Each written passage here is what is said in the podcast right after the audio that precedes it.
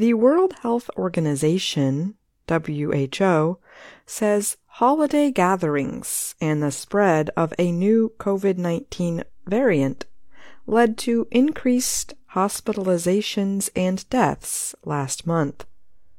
WHO Director General Tedros Adhanom Ghebreyesus said Wednesday that nearly 10,000 deaths were reported in December. He added that hospitalizations during the month jumped 42% in nearly 50 countries.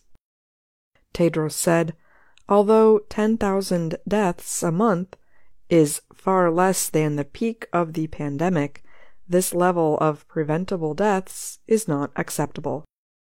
Tedros said it was certain that cases of COVID 19 were increasing in other places that have not been reporting case numbers.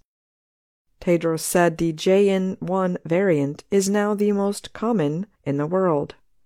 Since it is an Omicron variant, current vaccines should still provide some protection.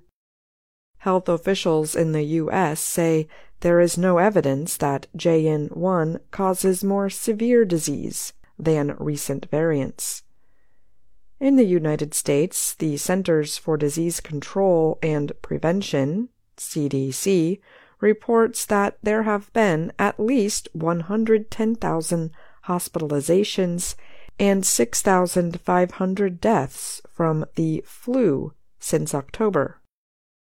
The agency added that COVID 19 illnesses were not increasing as quickly as flu illnesses.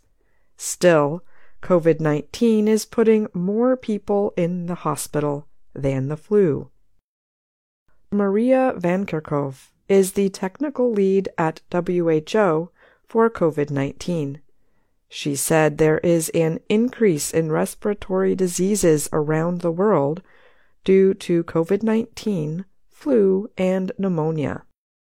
We expect those trends to continue into January through the winter months in the Northern Hemisphere, Van Kerkhove said. She added there have also been increases in COVID 19 in the Southern Hemisphere, where it is now summer.